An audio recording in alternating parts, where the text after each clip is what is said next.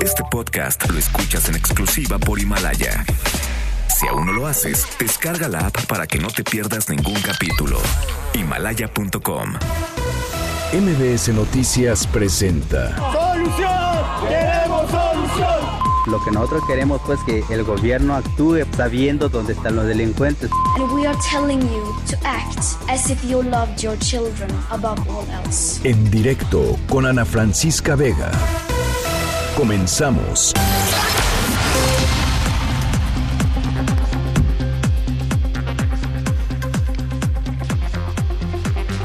Son las 5 de la tarde en punto. ¿Cómo están? Me da muchísimo gusto que me acompañen. Estamos aquí en directo a través de MBS Noticias. Yo soy Ana Francisca Vega y hoy es viernes 27 de marzo de 2020. Saludo con muchísimo gusto a toda la gente que nos está escuchando desde Ciudad del Carmen, Campeche. Esta semana se incorporaron a la transmisión a través de la mejor en el 100.5 de FM de las 5 a las 7 de la tarde. Gracias, gracias de verdad por escucharnos. También a toda la gente que nos está escuchando en Reynosa, Tamaulipas a través del 1390 de AM por Notigape redes sociales abiertas, como siempre, para que podamos platicar. Twitter, arroba Ana F. Vega, Facebook, Ana Francisca Vega Oficial, MBS Noticias en todas las plataformas de redes sociales y por supuesto estamos eh, en todos los puntos del mundo, en todos los puntos del planeta a través de nuestra página web que es mbsnoticias.com. Ahí está el programa totalmente en vivo por si ahorita van en el coche y se van a bajar al ratito a su casa, bueno, pues en, su casa no tienen radio, pueden poner la computadora y ahí estamos totalmente en vivo de lunes a viernes de 5 a 7 con lo mejor de las noticias. Aquí en cabina los leo a través de nuestro número de WhatsApp 5543 77125, ahí les va de nuevo. 55 43 77 1025. Arrancamos. En directo.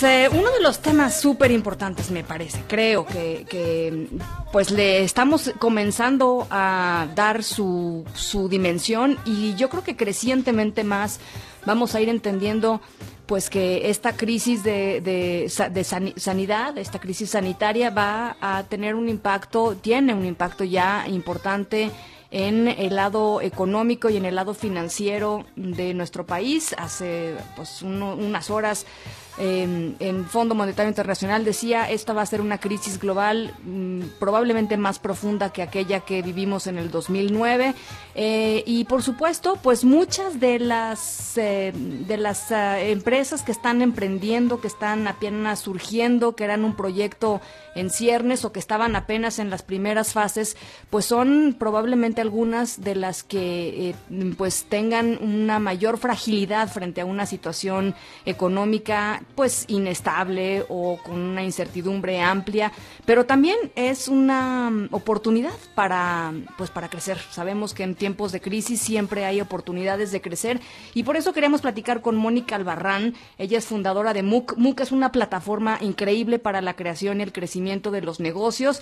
Y Mónica, pues me da mucho gusto saludarte y quisiera primero platicar un poquito sobre tu visión de pues qué es lo que están viviendo hoy los emprendedores y, y cómo cómo podemos ayudarlos a que esto no sea un tsunami que, arrase con todo, ¿no? Hola, ¿cómo estás? Mucho gusto en, saludarte otra vez. Eh, pues mira, lo que yo estoy viendo al final del día es que todos estamos en esto juntos, ¿no? Es una, una situación global y lo mejor de todo es ayudarnos eh, entre nosotros mismos. Eh, para nosotros en MOOC es muy importante contribuir porque está en nuestra naturaleza, es la esencia de la empresa, Eh, de hecho, como dijo Zig Ziglar, lograremos lo que queremos ayudando a otros a lograr lo que quieren, ¿no? Y creemos fielmente en ese mantra. Eh, yo soy emprendedora desde hace 10 años y he creado muchas empresas desde cero y sé lo difícil que puede ser eh, crearlas y más aún en un ambiente tan difícil como el que estamos viviendo ahorita. Eh, lamentablemente eh, conozco muy bien el dolor y la angustia, ¿no? Y lo que se siente cuando las cosas no salen como uno quiere. Y eh, nuestra misión con, con MOOC es justamente evitar el sufrimiento en el camino emprendedor. Y eso es lo que queremos lograr ahorita con los apoyos que estamos armando para darle a estos emprendedores y ayudarles a salir de esta crisis. ¿Tú qué, le dirías a un emprendedor así, en primera, eh, digamos, como primera idea para alguien que está viviendo justamente este momento de decir, yo no sé si esto va a sobrevivir dos meses o si la demanda no va a, empezarse a reactivar en el corto plazo, en fin? Eh, creo que lo primero es cambia tu mentalidad. O sea, eso es lo primero que les diría.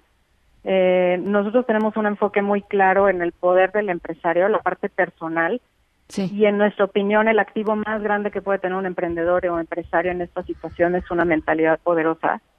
Y justo por eso es uno de los temas que vamos a tratar primero, porque mientras nosotros tengamos mentalidad de supervivencia, ahí nos vamos a quedar. O sea, no vamos a poder ver las oportunidades que decías, ¿no? Vamos a estar como cegados al miedo, al pánico, al terror, y eso no nos va a permitir ver lo que sí se puede hacer. Y la realidad, en nuestra opinión, en nuestra experiencia, lo que hemos visto es que al cambiar esa mentalidad cambia todo, cambia toda la perspectiva y eso es lo primero que les diría. Pónganse en una situación, en un pensamiento de poder y no de escasez, no de miedo, sino de si puedo y puedo hacerlo incluso mejor, ¿no? Que antes. O sea, es un tema de, mentalidad, ¿no? Sí, totalmente, totalmente. Eh, a ver, tú, tú, em, porque me metí a MOOC hace ratito, ¿no? Este, y, estaba explorando un poco la plataforma, eh, y, hablas mucho de, de, los ejemplos de crisis, ¿no? Cómo grandes empresas se han formado justamente en momentos eh, eh, en donde las variables, pues, no parecían haber estado ahí, ahí, pues, correctamente puestas, o no era, el, no era el escenario ideal, digámoslo así. ¿Tú qué, tú qué crees, además de la mentalidad, que, que me parece que sí es un tema muy importante. O sea, tirarte a la desgracia no ayuda a, nada, ¿no? Este, para, para, ningún, para ninguna cosa. Eh, pero, pero más allá de la mentalidad, en términos de, eh, de pasos prácticos eh, que puedan ir tomando los emprendedores, quizá nos están escuchando ahorita algunas personas que están, pues estaban justo en este, en este proceso. ¿Qué les dirías? pues mira, el siguiente paso, digamos, es analizar tu situación y en dónde te está pegando más para también tomar prioridades y saber qué atacar primero. Algo que he visto mucho es que la gente está asustada de negociar, de pedir favores o de pedir reducciones de precios o ayuda. Entonces yo les diría, todo se vale. O sea, pedir no empobrece, al contrario, nos da la oportunidad de lograr mejores acuerdos y esto aplica con nuestros proveedores, con nuestros clientes, con nuestros empleados. Ahorita se trata de una crisis que le impacta a todo el mundo, no nada más a un sector o a un país, o sea, como en otras ocasiones. Aquí estamos hablando de una crisis global y entonces abrir esos diálogos y ver cómo es una situación ganar-ganar con todas nuestras relaciones y transacciones de negocio. Y no quedarnos sentaditos otra vez diciendo, híjoles, es que es el banco, seguro me va a decir que no. No importa, háblale y pregúntale y dile y trata de llegar con un plan, con un buen plan que sea un gana-gana. Entonces, esa sería como la segunda cuestión que yo les diría. Abran las posibilidades, sean creativos. No se trata de trabajar más duro, sino pensar en cosas de forma diferente y ver qué no hemos hecho hoy en día y que con la crisis me obligo a pensar afuera de la caja o adentro. O, quizás acelerar cosas que no tenías pensado en una etapa, ¿no? También puede ser. Exactamente. Buscar nuevas necesidades eh, con, con el entorno actual. O sea, si yo tengo un negocio donde presto un servicio o vendo un producto, ¿cómo transformo ese servicio o producto en algo útil hoy?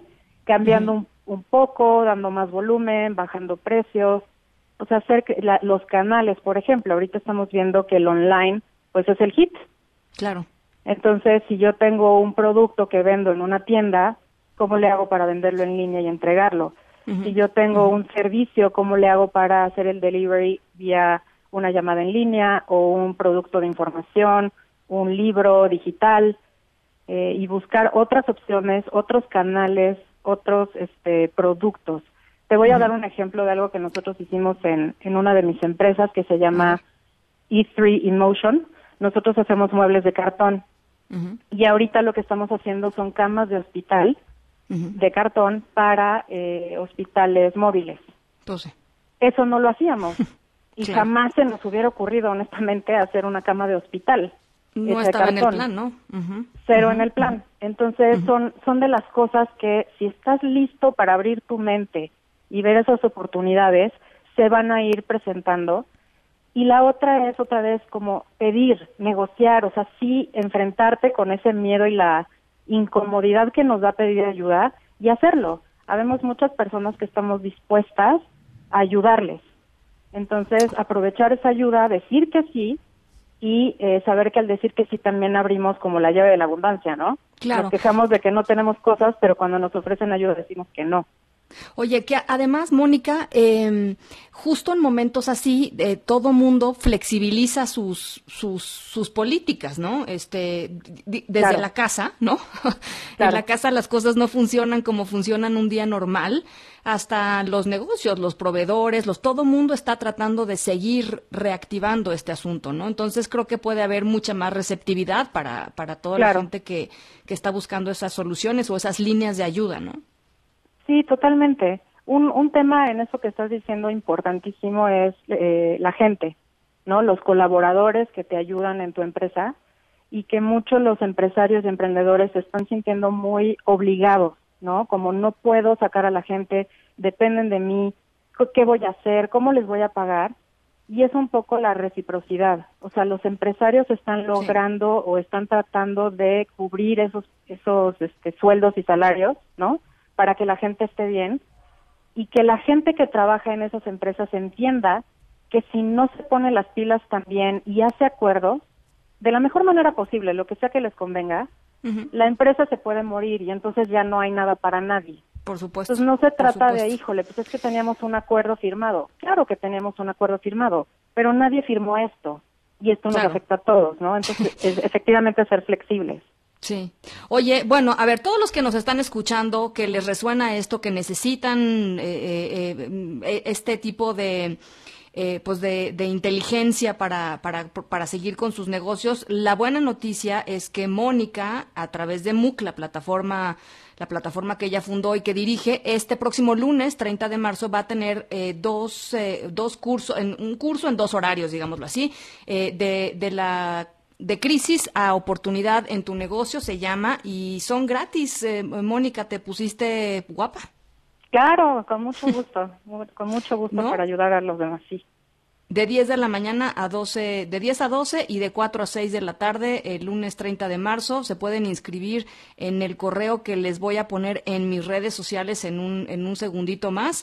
Y por supuesto también pueden entrar a MUC, que es M-U-U-K, mx ahí también tienen toda la información para que puedan tomar este pues este pequeño taller, este pequeño curso de crisis a oportunidad en tu negocio, ya les decía, totalmente gratis. Mónica, yo te yo te agradezco muchísimo y ojalá podamos platicar un poquito más adelante para pues para ver cómo van las cosas, cómo cómo se han acercado a ti compañías y etcétera. Creo que creo que va a ser muy interesante y muy muy importante. Sí, por supuesto. Y la otra invitación que les hago, eh, en esta transición de, nuestro negocio de consultoría a esta nueva plataforma, eh, vamos a lanzar las redes y casualmente va a ser el mismo día, el lunes, el 30. Entonces los invitamos también a que se unan a nuestras redes, es arroba MUC Emprende y vamos a estar ahí posteando todo este tiempo diferentes alternativas, soluciones, tips eh, y otros productos, aliados y ayudas diferentes que nos han otorgado a nosotros a través de Para que sigan ahí en contacto y sigan obteniendo ayuda eh, gratuita o descontada, soluciones, productos, etcétera, y podamos seguirles ayudando. Te agradezco muchísimo, Mónica. Estamos en comunicación. Muchas gracias a ti. Que estés muy bien. Un abrazo. Noticias en directo.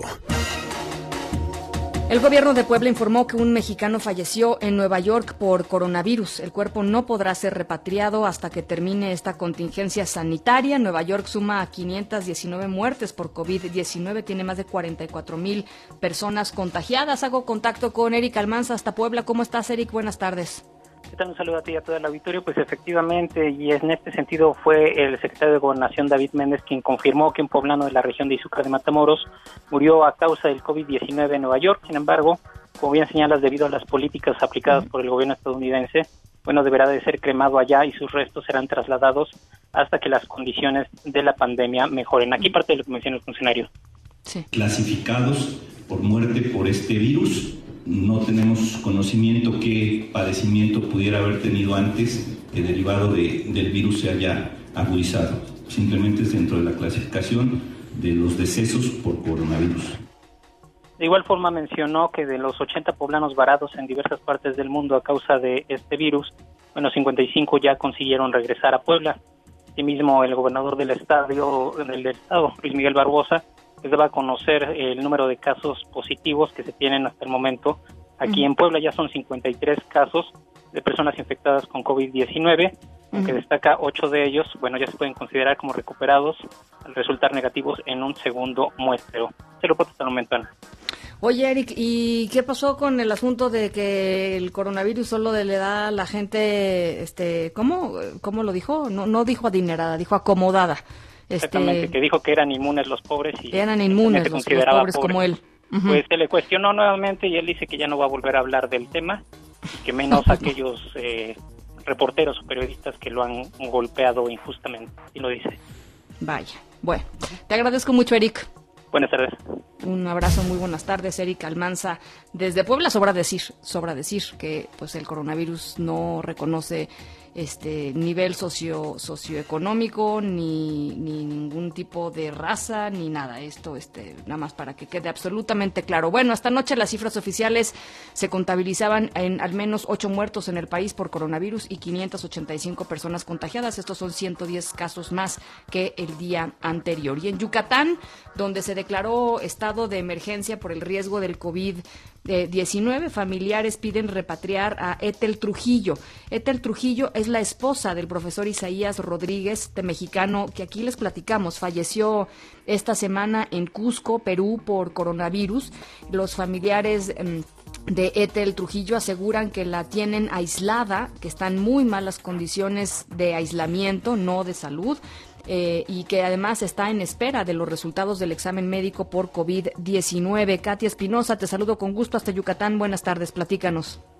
Hola Ana Francisca, muy buenas tardes. Como bien mencionas, pues sí, es una historia de dolor, de incertidumbre, de impotencia la que está viviendo esta familia del profesor Isaías Rodríguez. Por un lado, pues como bien mencionas, la muerte del profesor el pasado domingo allá en Cusco, Perú, en medio de esta contingencia por el COVID-19 y por otra parte, pues también eh, eh, la, esposa del profesor Isaías que, que sigue allá eh, y que al parecer la mantienen aún en aislamiento. Te comento que el profesor Isaías junto con su esposa y otro grupo de yucatecos, Ana Francisca, salió de Mérida el 8 de marzo a un apostolado religioso a esta zona de Sudamérica.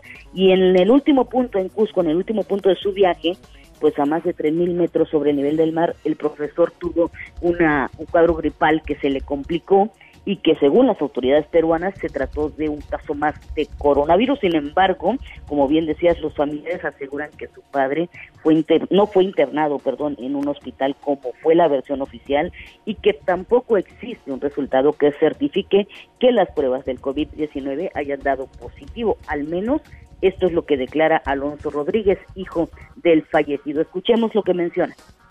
Va a seguir con recursos del Estado. Si no nos da la federación, va a seguir con recursos. Son alrededor de 200 pesos por tamiz, por 15 mil niños que les hacemos. Bueno, eh, eh, lo que mencionaba eh, eh, Ana Francisca es justamente que no, no salieron estas pruebas que hasta hoy ellos no tienen en su poder, ni tampoco las autoridades peruanas han dado a conocer las pruebas del COVID-19, mismas pruebas que le fueron aplicadas a su madre, a Doña Tel, como bien mencionas, y que hasta hoy tampoco le han dado algún resultado. Por eso, Alonso, implora hoy a las autoridades mexicanas eh, eh, la ayuda humanitaria para que pueda traer a su madre a casa.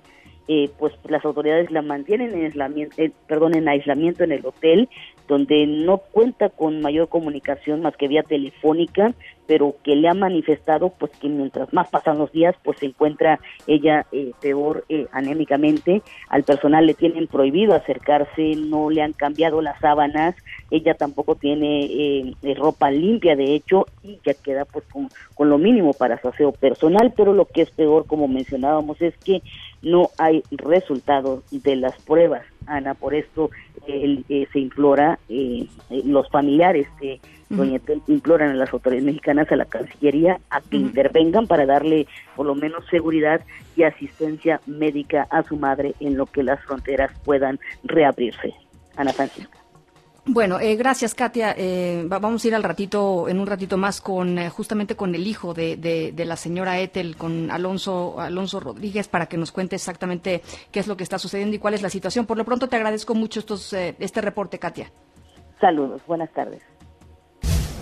El gobierno de Jalisco busca nuevos proveedores luego de que anoche el gobernador Enrique Alfaro informó que la empresa ISA Farmacéutica incumplió en la entrega de 20.000 pruebas rápidas para detectar una mayor cantidad de casos de eh, COVID-19 en ese estado. Fátima Aguilar, platícanos qué sucedió.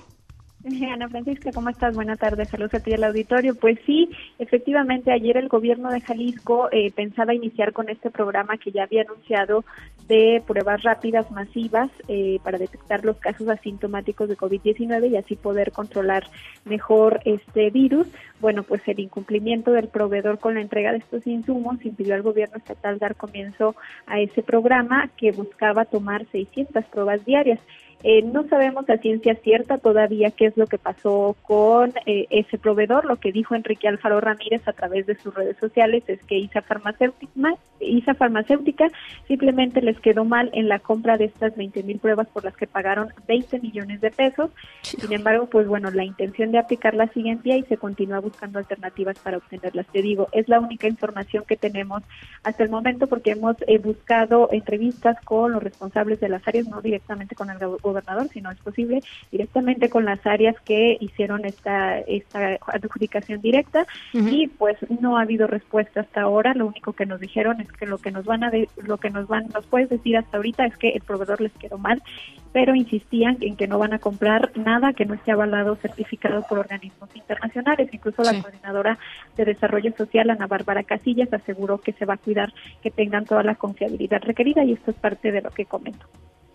Estamos haciendo todas las cuestiones para que podamos tener esas pruebas o incluso buscando alternativas de esas pruebas siempre y cuando estén avaladas por alguna agencia de salubridad internacional o de otra nación. Bueno, como escuchábamos, también se negaba que eh, esas pruebas no hubieran tenido la confiabilidad, que simplemente no saben qué es lo que pasó con el proveedor, no sabemos más. Y mientras tanto, pues el Estado ya tiene 68 pacientes confirmados, de los cuales cuatro son asintomáticos. Se han reportado dos defunciones y dos personas más permanecen hospitalizadas en estado grave. Es el panorama que tiene Jalisco hasta ahora de COVID-19. Oye, Fátima, y platícanos si han habido eh, allá eh, manifestaciones de, de, enfermeros, enfermeras, eh, doctoras, doctores para, para el tema de los insumos que hemos visto en otros estados. Sí, efectivamente, Ana Francisca. También eh, personal del Instituto Mexicano del Seguro Social es el que se ha manifestado, enfermeras, médicos, sobre todo eh, reclaman que pues están solicitando el equipo para proteger por lo menos a los, al personal de triage, que es el que recibe eh, en urgencias a los pacientes y decide si los hospitaliza o no. Dicen que no tienen todavía nada, que a pesar de que el gobierno federal ha manifestado que se les va a entregar el equipo, pues ellos no lo tienen ahorita y es urgente porque pues ya están llegando demasiados pacientes o incluso se hablaba de que el personal que tuvo contacto con este hombre que murió la semana pasada, el fin de semana pasado eh, de coronavirus ahí en una clínica de LIM, eh, pues no tuvo el la, protección suficiente y pues eh, están en riesgo, ¿no? Y ni siquiera los han aislado, ese personal sigue laborando normal en el IMSS. Y pues hasta ahora esos son los reclamos. Hay un sindicato que sí está muy insistente en que ya se les entregue por lo menos el, el, equipo básico de protección a este personal médico. Bueno, pues estamos al pendiente. Gracias, Fátima. Gracias, buena tarde. Lindo fin de semana. Igualmente. Desde la Organización Mundial de la Salud, la OMS, advierten que estamos ante un futuro incierto y que no se puede saber cuánto va a durar esta pandemia. El director de la OMS, Tedros Adhanom, dice que estamos en el comienzo de una pelea, de esta pelea contra el virus y que mm, además pide a los líderes del G20 unidad para enfrentar eh, pues esta pandemia global, este desafío global que ya ha provocado pues eh, la muerte de más de 26 mil personas y que tiene a casi 600 mil personas más contagiadas eh, en el mundo. Vamos a escucharlo. Yesterday, I had the honor of addressing an extraordinary meeting of leaders from the Ayer tuve el honor de estar en una extraordinaria reunión con líderes del G20. Mi mensaje fue que tenemos que pelear, estar unidos y sumar esfuerzos. Pelear contra este virus con todos los recursos que tengamos y unirnos para contener esta pandemia. Somos una humanidad con un enemigo común. Ningún país puede pelear solo. Juntos podemos con esta lucha.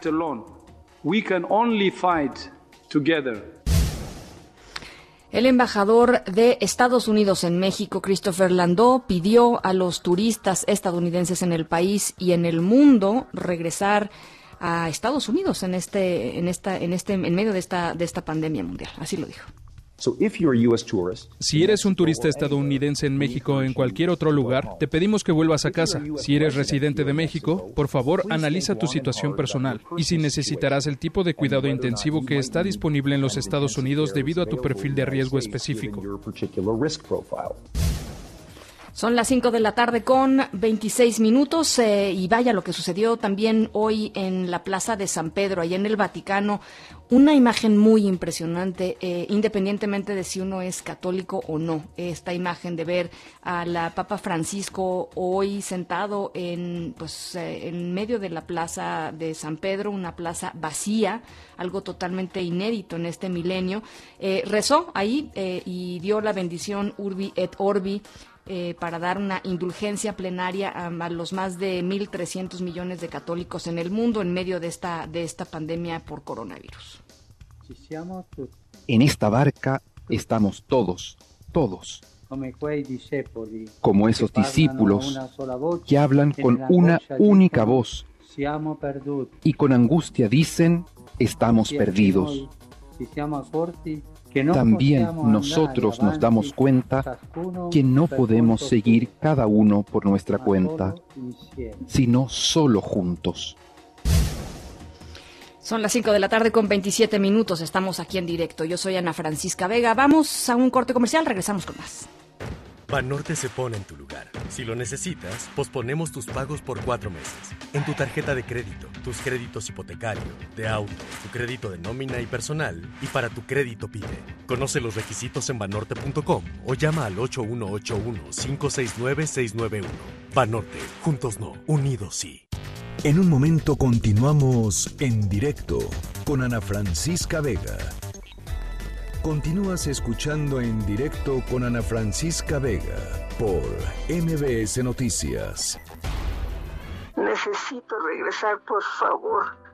Por favor. Ya, ya no quiero más. Ya no. Que sea la señora de Carmen Trujillo, Trujillo, que quedó acá este, estancada aquí en Cusco. La verdad, pues, tratarme mal pues no, sí, por, por ratos veo que llegan los muchachos cuando traen la comida, salen, lo dejan en la puerta y salen corriendo. Tienen temor, me dice la doctora. Bueno, estábamos escuchando eh, las palabras de la señora Etel Trujillo, que está en Perú el 24 de marzo. Desafortunadamente murió don Isaías Rodríguez, su, su esposo, y ella está eh, pues allá en Perú, no, no puede regresar, está en un, en un hotel y pues de, denuncia, manifiesta que, que está en una situación pues eh, no nada más eh, emocionalmente se podrán ustedes imaginar eh, pues compleja, triste, muy muy dura, sino además pues atendida no de la mejor manera, no como tendría que estar siendo atendida. y en la línea telefónica está su hijo, el maestro Alonso Rodríguez Trujillo. maestro, ¿cómo está? Buenas tardes. Buenas tardes, este, un saludo. Le agradezco mucho que nos que nos tome la llamada y primero que nada, pues evidentemente quisiéramos eh, darles darle a usted y a su familia nuestro nuestro pésame por la muerte de, de don Isaías. ¿Cómo cómo se encuentran?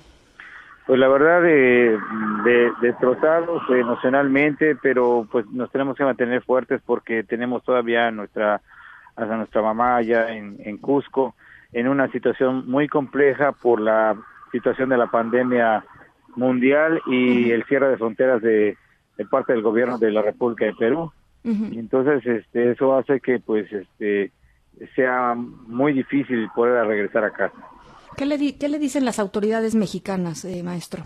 Bueno, yo quiero manifestarte que hemos recibido apoyo de primera mano del gobierno del estado de Yucatán, el gobernador licenciado Mauricio Villa Rosal y de la secretaria de gobierno, la licenciada Fitz, por medio de ellos hemos conseguido los contactos con el canciller para que eh, hagan saber a la embajada de la necesidad, tomando en cuenta que eh, está a más de mil kilómetros Cusco de, de Lima.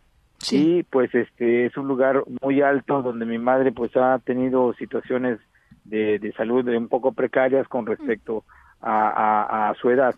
Ahora, ¿qué nos dice la autoridad? Pues está haciendo lo propio, pero se topa con la cuestión de la pandemia y pues que ellos también no tienen mucha movilidad. Eh, ustedes lo que quisieran es que en primera instancia trasladarla a un, a un lugar más bajo, ¿no? Bueno, ese sí sería muy bueno porque nosotros vivimos en Mérida y en Mérida estamos muy cerca del mar. Allá están más de tres mil metros. Entonces, mi mamá es una señora de 79 años de edad ya es una persona que pues, por sí ya está desgastada por la muerte de mi papá. Y pues este eh, no ha estado con las mejores este, atenciones porque pues he estado encerrada casi 11 días en un cuarto sin tener un resultado de prueba de la pandemia de COVID-19 y pues qué ha pasado pues también allá en Cusco se les acabaron los reactivos y al día de hoy pues todavía no sabemos si es positivo o es negativo, pero pues ya mi mamá también en cuanto al periodo de, de, cuarentena que dice la OMS de 14 días, pues mi mamá mañana saldría de ese cuadro, pero pues hay un nuevo decreto de 12 días más y pues no sabemos qué vaya a pasar. ¿Ustedes tienen contacto con ella? Sí, sí, eso lo anima mucho y no nada más ella, mucha gente valiosa como ustedes que está preocupado, le llama, le hace oraciones y todo, pues para fortalecerla pero pues está confinado en un cuarto donde pues todavía eh, no le cambian las, las, las sábanas, no le cambian la toalla, ya se había quedado sin ropa para poder este cambiarse, entonces eh, cuestiones básicas de, de, aseo. Y también todavía hasta el día de ayer después de una insistencia que hubo este por fin ya le tomaron signos vitales es la presión sus reflejos porque antes nada más era visual a lo lejos es como ellos concretaban que mi mamá estaba bien ¿Y cómo, cómo le evaluaron de salud el día de ayer?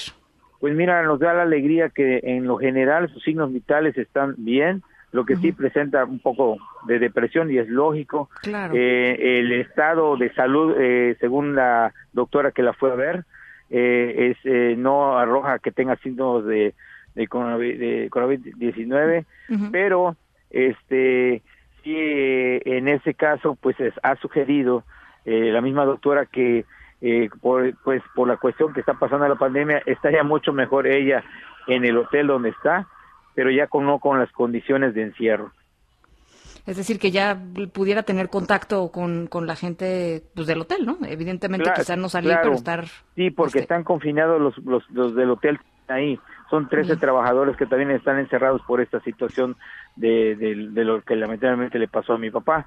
Sí. Entonces, eh, eh, básicamente, eh, pues la respuesta está del lado del gobierno peruano, ¿no? Sí, así es. Más que nada, yo creo que sería del, del gobernador de Cusco. El gobernador de Cusco es el que está ahí como ministro de salud y es el que al final de cuentas tendría que dar el visto bueno. ¿Qué es lo que nosotros desearíamos, como tú manifiestas? Pues que encapsulen a mi mamá, la saquen de allá, este, si no hay reactivo de que puedan manejarlo y la trasladen por helicóptero a, a, Lima porque no hay otra manera. El aterrizar en ese aeropuerto no cualquiera lo hace y este y por carretera sería imposible porque todas las provincias tienen cerrado el camino. Bueno, pues eh, vamos a estar muy pendientes de, cómo se vaya desarrollando la situación. Por lo pronto le agradezco mucho, a Alonso, estos minutos y por supuesto, pues cuente con, con, el apoyo eh, para lo que, si usted tiene algún mensaje que, dar, eh, por supuesto, los micrófonos abiertos. Claro, yo quisiera dejar un, último mensaje a todos los, los mexicanos y mexicanas que, que nos han apoyado de corazón a, los medios que han sido, han sido muy, muy, muy importantes en esta situación de difusión, al gobierno de México, al gobierno del Estado, y nada más tocarle el corazón a las autoridades de, este, de la provincia de Cusco para que pues nos ayuden a agilizar los trámites de, de, la salida de mi madre y la otra pues también la repatriación de los restos de mi papá. Bueno, pues, eh, y, eh, eh, maestro, la pregunta es, ¿de don Isaías murió, sí murió efectivamente por COVID-19? Bueno, si lo vemos de una, una, manera en cuanto a signos, sí, pero no, la prueba de laboratorio nunca se obtuvo. De acuerdo, o sea, no, no, era un caso confirmado, pues. No, no, no, es un caso confirmado. Sí, aclaro, con mi papá ahí en algunas, algunas fuentes o medios habló de que mi papá tenía cardiopatías pero eso era totalmente falso. Eh, sí traía una diabetes, que eso hay que cuidar a los diabéticos porque sí les está pegando muy fuerte, pero este al final fue es paro respiratorio. Bueno, pues eh, le mandamos un abrazo, Alonso, eh, y por supuesto estamos pendientes. Muchísimas gracias. Al contrario, a ustedes por tanto cariño. Muchas gracias, Alonso Rodríguez Trujillo, con esta dificilísima, dificilísima situación. Las 5 con 36 nos vamos a otras cosas. En directo.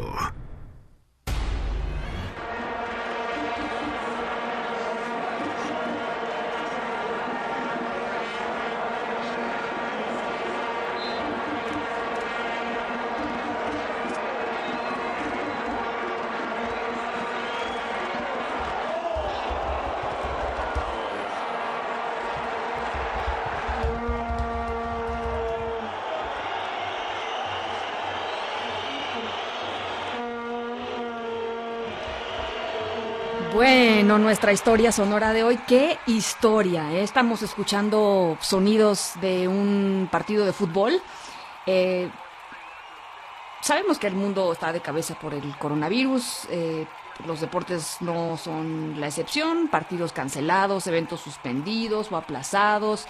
pero y, de pronto nos damos cuenta que por ahí hay una, pues, una noticia linda, una noticia bonita, una noticia que nos hace eh, de pronto de pronto sonreír una muy buena que les queremos compartir en nuestra historia sonora de hoy. Tiene que ver con fútbol tiene que ver con pues con una situación que cambió radicalmente para alguien que llevaba mucho tiempo en un muy muy muy muy mal muy mal momento. Así es que pues de esto va nuestra historia de hoy. Por lo pronto los dejo con estos con estos sonidos futboleros y nos vamos a una pausa, pero antes, antes, antes, rapidísimo, antes de la pausa, eh, algunas de las llamadas que nos, que nos han llegado. Carlos, eh, muchísimas gracias. Alberto dice, ya me vi en la playa con cervezas ahora que acabe esta cuarentena. Gracias, Alberto. Carlos eh, Bataller eh, dice, Ana, manda un saludo a Gabriela Trejo. Saludos, con mucho gusto a Gabriela Trejo, como no. Jesús Valencia dice, Grupo Salinas, increíble la irresponsabilidad y la falta de empatía de este grupo. Muchísimas gracias Jesús por el comentario y Carlos dice ojalá pongan la historia sonora de hoy. Bueno, pues aquí está, la historia sonora de hoy tiene que ver con fútbol eh, y con una historia de muy bonita, una historia de esperanza. Nos vamos a la pausa a las 5 de la tarde con 39 minutos, estamos en directo, yo soy Ana Francisca Vega, regresamos.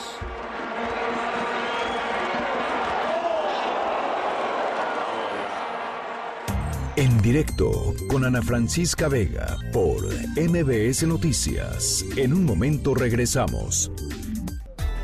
Continúas escuchando en directo con Ana Francisca Vega por MBS Noticias.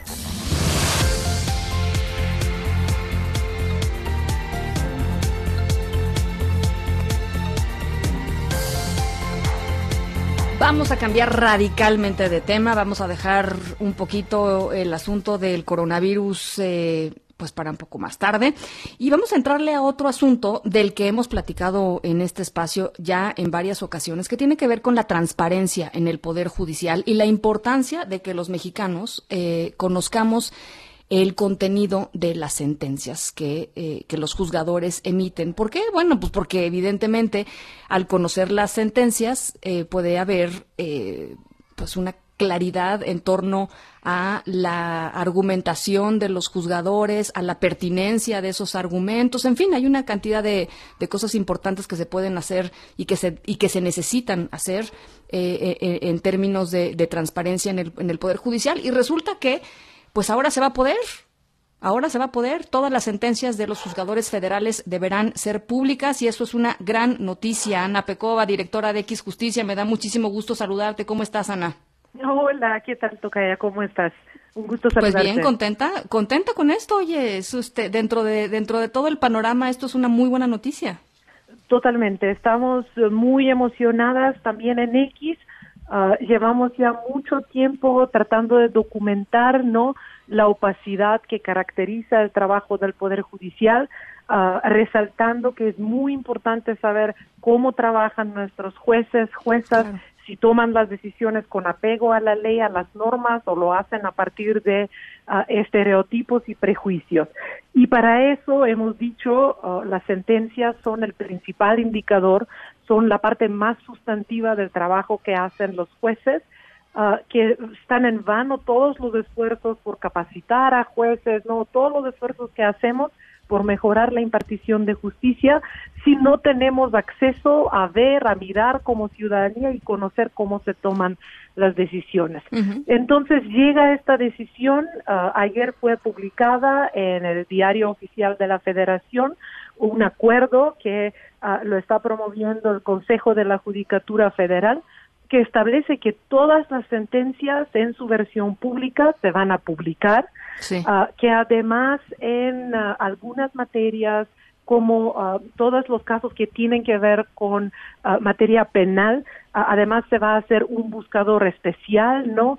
que tiene que ver, que va a facilitar, mirar, conocer estos fallos y cuyo propósito también va a ser comunicarse con la ciudadanía.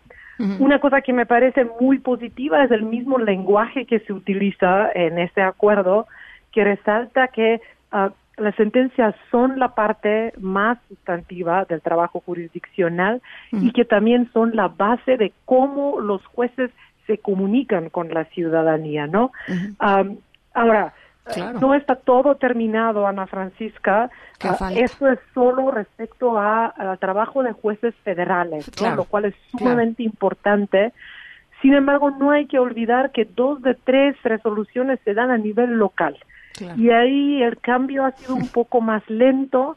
Ah, ya se propuso una reforma de la Ley General de Transparencia está ah, ya se ya, se aprobó en el Senado, ya pasó por las comisiones especiales y ahorita estamos esperando que la Cámara de Diputados también en pleno la vote para que quede esa reforma y también nos aseguremos de que la ciudadanía vamos a poder mirar cómo trabajan los ah, los jueces locales, ¿no? Ah, se nos está cruzando un poco todo el contexto de coronavirus y hay hay algunos retrocesos Ah, pero me parece muy importante porque para no alejarte de, del tema de coronavirus que ya estabas ah, manejando, justo hicimos una revisión de ah, cómo están respondiendo ahorita en estas circunstancias los 32 tribunales en cada uno de los estados. y lo que lo que vimos es que prácticamente de 32 tribunales solo uno, solo el de Hidalgo está contemplando seguir con audiencias públicas, utilizar la tecnología, ¿no? Para que eh, la gente pueda seguir mirando cómo, cómo, van a estar trabajando, cómo van a ser las audiencias. Uh, todos los demás tribunales rápidamente utilizaron la excusa de coronavirus para decir por uh. cuestiones de seguridad sanitaria ya se está cerrando, ya las audiencias van a estar Ah, cerradas detrás de puertas cerradas únicamente van a tener acceso las partes involucradas. Y ahí, te das cuenta que es una cuestión de voluntad, ¿no? Sí, te, das cuenta que es una cuestión de voluntad, Ana, porque pues este literalmente lo que nos una de las cosas, de las varias cosas que nos ha enseñado esta eh, esta esta crisis es que la tecnología eh, e, efectivamente hoy ya puede servir para que muchísimas cosas continúen marchando eh, bien, ¿no? Que continúen funcionando y transmitiéndose de la manera correcta. O sea, no no es un tema tecnológico, es un tema de voluntad. Totalmente, totalmente. Y estamos insistiendo de que si hubiera esta plataforma donde pueden estar todas las sentencias, donde pueden estar todas las audiencias, ¿no? Ya como ciudadanía, sin importar el contexto, ¿no? Como el que estamos atravesando ahorita, podríamos estar al tanto de cómo se está trabajando, consultar, ¿no? También pensar en ah, pues, personas con otras capacidades que quizás no pueden físicamente asistir a las ah, audiencias, para mirar, pero igualmente tienen el derecho de conocer el trabajo del ah, Poder Judicial y eso nos lleva a una discusión también un poco más amplia sobre el acceso a las sentencias más allá del sentido físico, ¿no? O sea, ¿cómo, ¿cómo, está el lenguaje que se utiliza en las sentencias, ¿no? ¿Quién las puede leer y entender? Y como una persona ciudadana, ¿no? Ah, si no tiene preparación jurídica en este momento, es muy difícil navegar en el texto de, de una sentencia, ¿no? y que es muy importante que se haga una traducción, ¿no? Que se ciudadanice el lenguaje que se utiliza, que se buscan otros formatos y también que se adapte a personas que ah, no hablan español quizá ah, o, no pueden leer o no saben leer, ¿no? De reconocer que somos muchos los ciudadanos y que ah, es importante que, el Poder Judicial nos hable a todos nosotros. Bueno, pues ahí está. la verdad tenía muchas ganas de platicar este, de, esto contigo, Ana, y, regresando al tema de coronavirus, este, ya que no se nos, ya que no se nos escapa, eh, fíjate que ya, ya que te tengo en la línea, me gustaría tu opinión. Ayer fue muy, eh, pues muy aplaudida la intervención en la conferencia de la noche del subsecretario López Gatel, que estaba pues presente con varias de las cabezas de las, eh, de las instituciones del Estado mexicano que tienen que ver con los derechos eh, de las mujeres y con la igualdad de género. Y, decían, eh, por primera vez escuchamos una perspectiva, digamos, un, planteamiento de esta crisis sanitaria con una perspectiva de género adecuada. Totalmente, me pareció muy positivo cómo se planteó, también como un asunto de salud pública. Ah, creo que queda claro que eh, coronavirus ha tenido un impacto diferenciado. Desde en eh, cuestiones de salud ya ha habido muchos escritos sobre cómo la mortalidad aparentemente es distinta entre hombres y mujeres.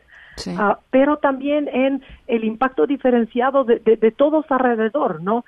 Ah, específicamente hablando sobre las mujeres ah, y algo que se planteó ayer en la conferencia, uno es el aumento dramático ah, en términos de cuidado de toda la carga ah, que recae sobre las mujeres tradicionalmente y otro el tema de la violencia y cómo para muchas personas lo que es estar en cuarentena, aislarte, estar en un espacio seguro para que no te contagies, también puede convertirse en un lugar donde tu vida peligra, ¿no? Ah, ya ha sido en otros países que van un poco más avanzados en esta crisis, ha sido claro y documentado cómo ha aumentado el número de ah, llamadas y reportes de violencia familiar, violencia que se da en el hogar. Entonces tenemos que estar preparadas. Creo que fue muy positivo que se difundieron desde ah, esta plataforma a nivel nacional algunas líneas, teléfonos, claves para que las puedan tener las mujeres, porque la situación es crítica. Por un lado, en las casas encerradas aumenta el riesgo de violencia, pero por otro, afuera las, las ah, instituciones todas han anunciado que están ahorita trabajando con capacidad muy reducida, a la mitad. Entonces es sumamente importante ahora ah, establecer este vínculo, ayudarles a las mujeres que sepan dónde hay lugares seguros, ¿no? Ah, porque no va a haber ni ministerio público donde puedas presentar la denuncia, no va a haber quien haga la investigación, tampoco va a haber abogadas que te van a acompañar a que presentes la denuncia. Entonces, aquí quisiera hacer un llamado a Ana Francisca a la importancia de los refugios ah, que todavía no han recibido el dinero necesario, porque lo único que podemos hacer en este momento es apoyar a las mujeres que lleguen en un lugar seguro, resguardarlas y aguantar hasta que pase uh, esta, esta crisis. Y ahí es muy importante el papel que puedan seguir jugando la sociedad civil, las organizaciones para dirigir a las mujeres en esos uh, lugares uh, um, seguros. Sí, platicábamos con Wendy Figueroa justamente esta semana sobre eso, ¿no? Sobre, sobre que no ha llegado el presupuesto de los refugios, están literalmente eh, pues abiertos de milagro, ¿no? Este, y eso pues sí, sí, nos sumamos, ¿no? A ese, a ese, a ese llamado. Ana, te mando un saludo, eh, cuídate mucho y estamos Igualmente. en comunicación. ¿Eh? Te, te, te agradezco mucho, Ana Francisca, estamos en contacto. Gracias y un abrazo. Un abrazo, Ana Pecova, directora de X Justicia. Son las 5 de la tarde con 51 minutos. Eh, les recuerdo nuestra nuestro número de WhatsApp 5543-77125. Va de nuevo 5543-77125. Vamos a la pausa, regresamos. En un momento continuamos en directo con Ana Francisca Vega. Continúas escuchando en directo con Ana Francisca Vega por MBS Noticias. Línea directa con Ezra Shabot. Querido Ezra, ¿cómo estás? Bien, aquí sobreviviendo el encierro de la mejor manera posible, pero bueno, pues la verdad es que esto es lo de menos frente a lo que pues está sucediendo en todos lados. Es una situación inédita, ya lo hemos platicado en otras semanas. Y aquí el dilema sigue siendo si las estrategias son las adecuadas o no, ya sobre la marcha.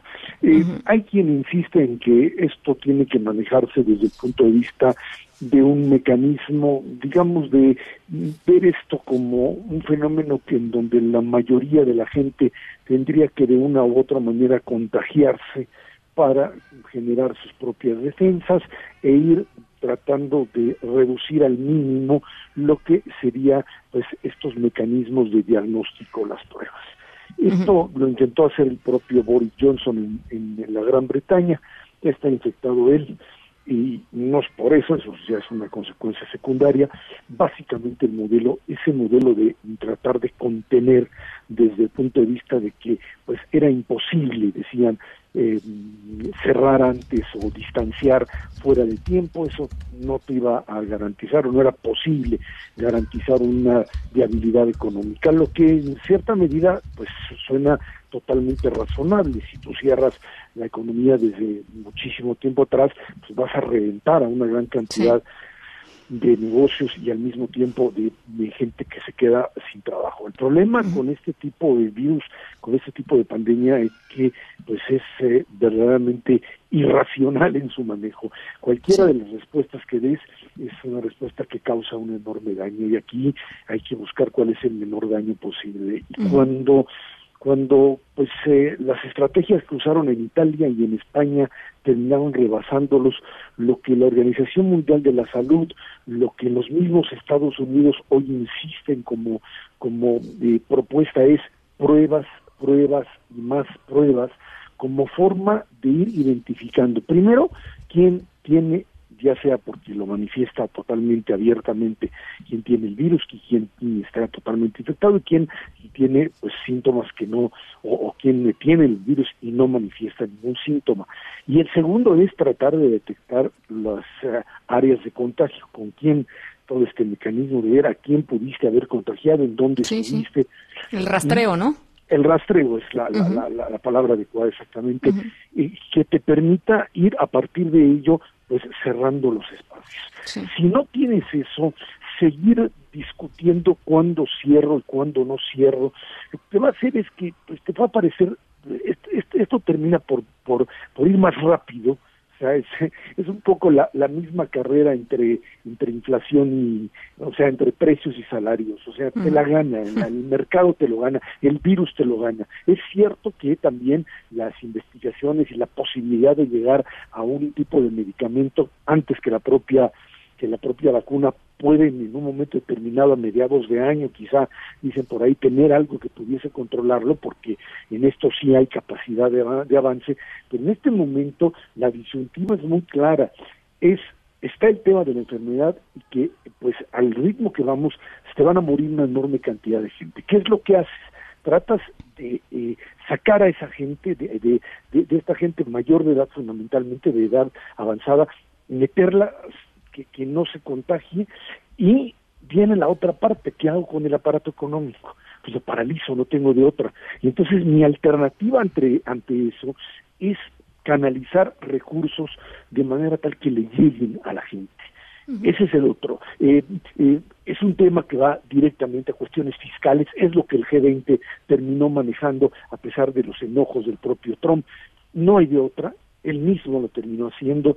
Hay que canalizar recursos fiscales, hay que romper con ortodoxias económicas que hoy no funcionan. Ante una catástrofe de esta magnitud, tienes que romper, tienes que soltar dinero como si estuvieses en la crisis del 29-30, ya luego verás cómo recompones eso, pero hoy necesitas dinero que se transforme en recursos y en capacidad de sacar a flote economías que estarán paralizadas, ya sea porque entraste antes o entraste después, pero necesitas hacerlo. De lo contrario, lo que vas a provocar es exactamente lo que pasaba en las grandes pestes o en las grandes calamidades cuando no tenías recursos, que pues a ver quién podía sobrevivir y después volvíamos a construir de cero, porque o la gente se te va a morir por el propio virus o simplemente porque no tenga que comer. Y ahí es donde tienes que entrar con planes que te den la posibilidad real de asistir a la gente, de evitar que se te hundan, que eh, los recursos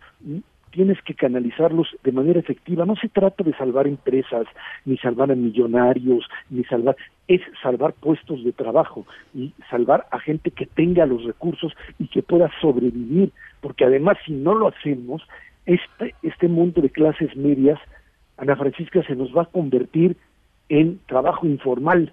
Se van a salir, los vas a despedir, no hay con quién mantenerlos y se te van a ir a la informalidad y ese trabajo ya se destruyó y no se va a reconstruir una vez que termine la pandemia, va a mm. tardar muchísimo y esto nos va a traer un retraso económico a México todavía mayor y creo que eso es lo que estarían pensando, no pensar en eh, respuestas eh, coordinadas de apoyo fiscal, de eh, entrega de recursos de forma rápida, expedita y no de que programas asistenciales que le dan dinero y no sabes a dónde llega, pues esto no creo que vaya a funcionar y para cuando se nos venga el mundo encima no va a haber ni capacidad para atender a la gente, que, que, ese es uno de los problemas fundamentales, ni tampoco para salvarlas económicamente. Y ahí es donde estamos metidos. Sobre todo en un país tan tan desigual como, como México, ¿no? Con una economía también tan frágil y, pasando además ya de, por sí por una situación de, fragilidad y de vulnerabilidad económica importante. Te agradezco mucho, Ezra. Al contrario, a ti, buen fin de semana para todos. Lindo fin de semana. En directo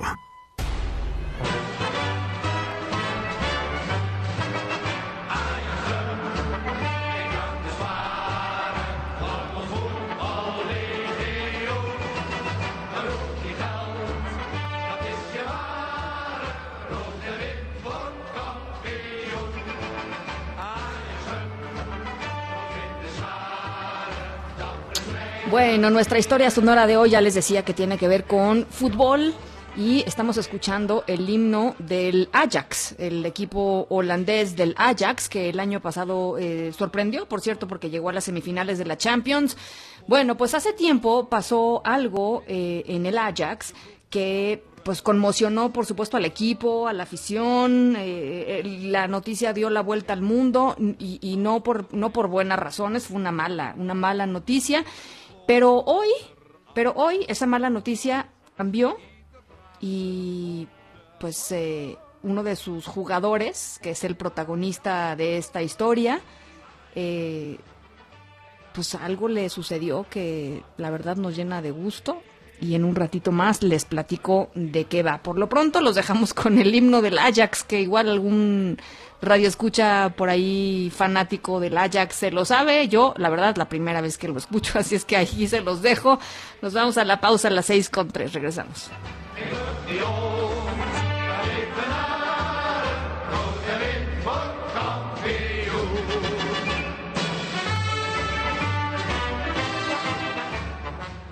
En directo con Ana Francisca Vega por MBS Noticias. En un momento regresamos.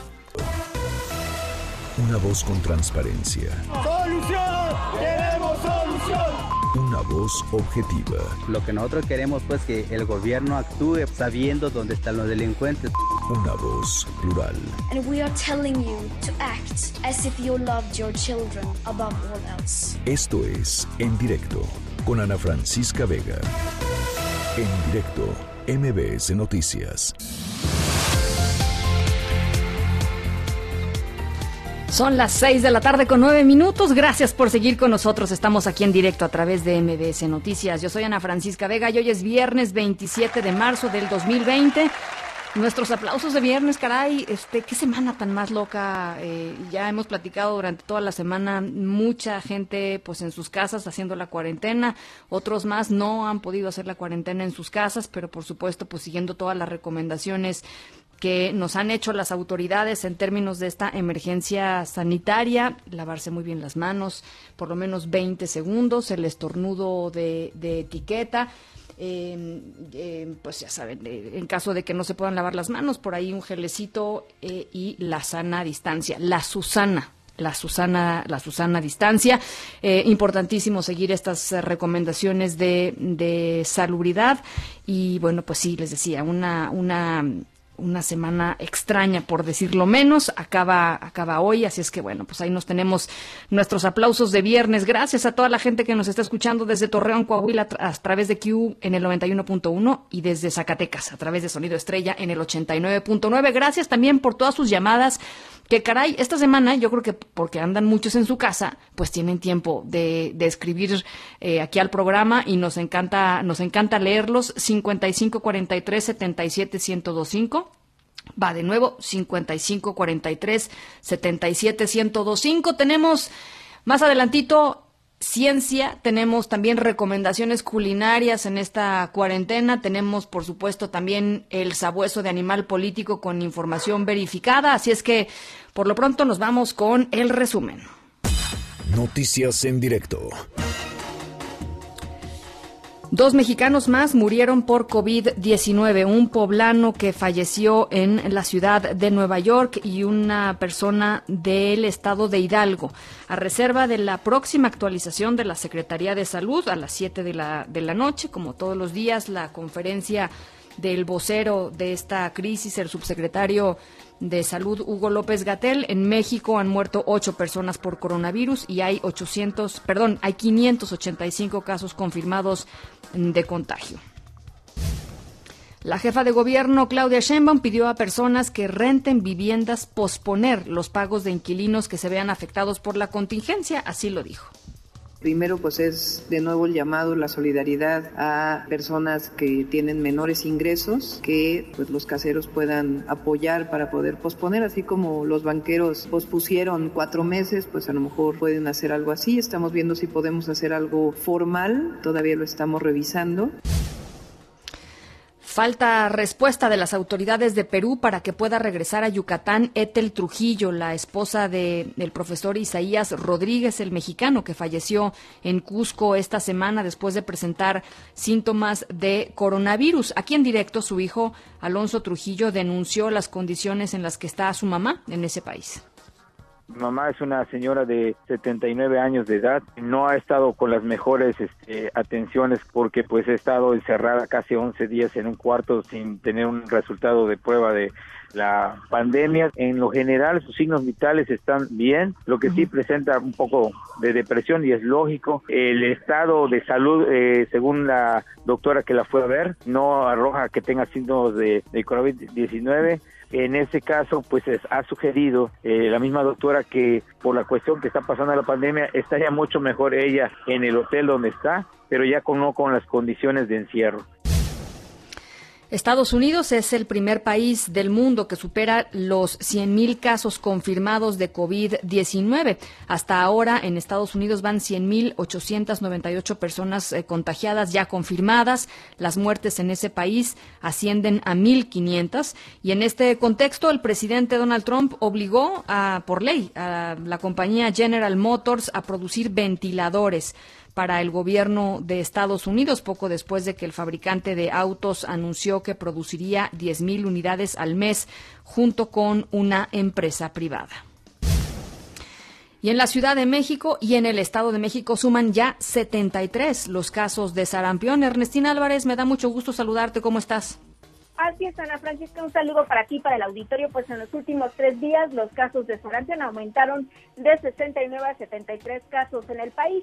Se trata de cuatro hombres de 4, 10 y 31 años de edad que viven en el Estado de México y de una niña de 3 años que habita aquí en la capital. De acuerdo con la Dirección General de Epidemiología de la Secretaría de Salud, de los 73 casos confirmados de sarampión, 9 están en el Estado de México y 64 se concentran en la Ciudad de México. Los cuatro nuevos casos se localizan en los municipios mexiquenses de Tecámac, Ecatepec y Tlalnepantla y la línea se localiza aquí en la alcaldía de Coajimalpa. Los brotes de contagio de sarampión se registran desde 2018, donde hubo 20 casos, y en 2019 se tuvieron 21, y ahorita en lo que va del año, pues ya tenemos 73.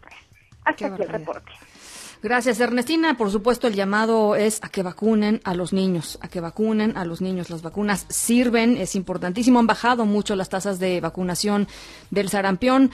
Eh, de los últimos tres o cuatro años a la fecha, eran tasas muy altas de vacunación, casi el nove, más del 90% de los niños eran vacunados. Hoy andamos por ahí del setenta y tantos por ciento y eso tiene un efecto claro y evidente, eh, no nada más en el niño en lo individual, sino en la colectividad, en la comunidad. Así es que el llamado, por supuesto, es a que vacunen a sus hijos contra el sarampión, que lleven su cartilla de vacunación al centro de salud y que lo puedan hacer eh, eh, cuanto antes. Bueno, en otras cosas, eh, no le quitamos el ojo a lo que está sucediendo en Tabasco, en Villahermosa, Tabasco, en donde ya murió otro paciente más por el suministro de heparina sódica contaminada en el Hospital Regional de Petróleos Mexicanos. Víctor Esquivel, te saludo con gusto hasta Villahermosa, platícanos. Buenas tardes, Ana Francisca. Buenas tardes a todo tu auditorio. Pues efectivamente, el medicamento de heparina sódica contaminado con una bacteria cobró una vida más en el hospital de Pemex en Villahermosa. Y aunque para Pemex se trata del octavo deceso, para los familiares de los pacientes que recibían hemodiálisis suman 10 los muertos. A través de un comunicado, Pemex reveló el fallecimiento de una persona más a la que le suministraron el medicamento contaminado. Se trata de Ricardo Ortiz Mesa, quien se mantenía en terapia intensiva y como consecuencia del medicamento anómalo que le suministraron desde el 27 de febrero pasado, pues falleció. Asimismo, la empresa productiva reveló que otros 50 pacientes igualmente afectados ya fueron dados de alta y son atendidos de manera ambulatoria mediante eh, un equipo de médicos especializados. Eh, la empresa productiva señala además que apoyarán a las familias afectadas en el seguimiento de las denuncias presentadas para que las víctimas de este hecho accedan a la verdad, a la justicia y a la reparación del daño a los afectados por este lamentable suceso, aunque hasta esta fecha, Ana, nunca han dado a conocer quién o quiénes son los responsables de esta negligencia médica que ha cobrado al menos 10 eh, vidas en Tabasco. Es el reporte, Ana. Pues muy importante lo que nos lo que nos dices, Víctor. Eh, no no no podemos cerrar eh, esta historia con la promesa de que se les va a, a, indemnizar o de que se les hará justicia si no sabemos ni siquiera qué pasó. ¿No? ¿Dónde está, dónde estuvo el error? ¿Cuál fue la cadena de mando? ¿Quién tomó decisiones que terminaron con la vida de todas estas personas y que tienen a tantas, a tantas otras en una situación delicada? Yo creo que eso es lo más importante, eso es lo que hay que continuar, eh, pues preguntando, ¿no? Cuestionando a las autoridades. Y las familias, Víctor, cuéntame, ¿están más tranquilas con esto? ¿Están eh, igual? Yo he platicado con algunos de los eh, familiares y nos dicen, pues hasta no saber qué fue lo que sucedió, yo no voy a estar tranquilo, ¿no?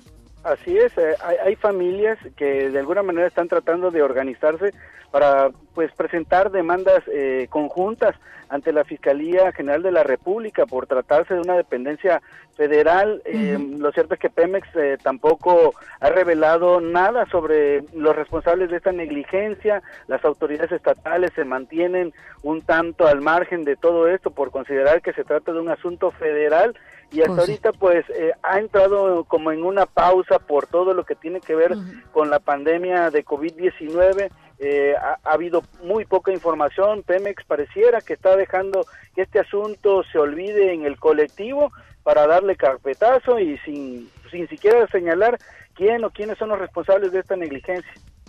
Pues por acá no se nos va a olvidar. Eh, te agradezco mucho, Víctor. Seguimos al pendiente, Ana. Muy buenas tardes. Muchísimas gracias. Muy buenas tardes. Bueno, pues antes de irnos con, otros temas, rapidísimo, eh, la conferencia de las 7 de la tarde del subsecretario de Salud, Hugo López Gatel, se va a poner buena, le voy a decir por qué. Eh, durante todo el día, diversos reportes eh, eh, han sostenido, de, de, algunos medios de comunicación han sostenido que en México se han presentado muertes por neumonía atípica, que podría ser coronavirus mal diagnosticado. ¿No? Eso es lo que, lo que, lo que han puesto sobre la mesa algunos medios de comunicación. El subsecretario de Salud, López Gatel, dijo que no hay información creíble que confirme que esto está sucediendo, es decir, que casos de muertes por neumonía atípica hayan sido casos mal diagnosticados de coronavirus y dijo que va a hablar eh, esta tarde eh, sobre justamente sobre, sobre esto. Así es que, por supuesto, vamos a estar muy pendientes aquí en todos los espacios de MBS Noticias y en otras cosas de hoy, el secretario de Comunicaciones y Transportes, Javier Jiménez Espriu, dijo que una falla mecánica por dos tornillos sueltos fue lo que causó el desplome del helicóptero en el que murieron la gobernadora de Puebla, Marta Erika Alonso, y su esposo, el senador Rafael Moreno Valle. Así lo dijo eh, Javier Jiménez Espriu esta mañana en la conferencia. ¿Cuál es entonces lo que llaman la causa probable del accidente? La pérdida del control del helicóptero debido a, un alabeo repentino hacia la izquierda que no fue recuperado por el piloto al mando, tiene una fracción de tiempo, tres segundos nada más, provocando que el helicóptero se invirtiera en vuelo e impactara con esa configuración contra el terreno. El dirigente del Partido Acción Nacional, Marco Cortés, calificó como inverosímil e inaceptable esta conclusión y al gobierno de aprovechar la pandemia de COVID-19 para tratar de sepultar, así lo dijo, este, este caso. Son las 6 de la tarde con 20 minutos. El sabueso. Información con olfato de animal político. Tania Montalvo, editora general de Animal Político, que nos trae el sabueso esta tarde de viernes. Cuéntanos. Hola, ¿qué tal? Buenas tardes. Bueno, pues en este espacio hemos platicado de los diferentes tipos de, desinformación que están circulando en redes sociales vinculados a, el COVID-19. Eh, hemos platicado de cómo la desinformación nos puede llegar en diversos formatos, ¿no? Videos, textos, imágenes, etcétera, ¿no? En esta ocasión les quiero contar que también nos puede llegar en distintos idiomas. Lo que estamos detectando es que eh, hay desinformación que llega eh, en alemán, en ruso, en japonés, en chino, y se le ponen supuestos subtítulos en español y pues aprovechando que la gente no necesariamente va a tener conocimiento en los otros idiomas y va a entender el idioma original, pues dan un mensaje totalmente falso de lo que a lo que realmente está ocurriendo, ¿no? Eh, ejemplos concretos, pues por ejemplo hay un video con más de 42 mil compartidos en diferentes redes sociales eh, sobre eh, Vladimir Putin en Rusia en donde los subtítulos dan este mensaje de que, de que Putin está criticando a la comunidad internacional y está dando a entender que el, el COVID-19 es un intento para reducir a la población eh, y tener menos ciudadanos y acabar con distintos problemas que tiene, que tiene la humanidad. Cuando en realidad lo que él está diciendo en el video es algo totalmente distinto y en realidad es un video de 2016 que corresponde a la celebración del Día de la Victoria, ¿no? en donde participan participaron soldados rusos eh, en la Segunda Guerra Mundial. Esta, esta malinterpretación de lo que de lo que dice Putin, te digo que se ha compartido más de 40 mil veces en distintas redes sociales y pues da un mensaje totalmente distinto a lo que realmente ocurre, ¿no? O sea, es un, es un mensaje totalmente manipulado.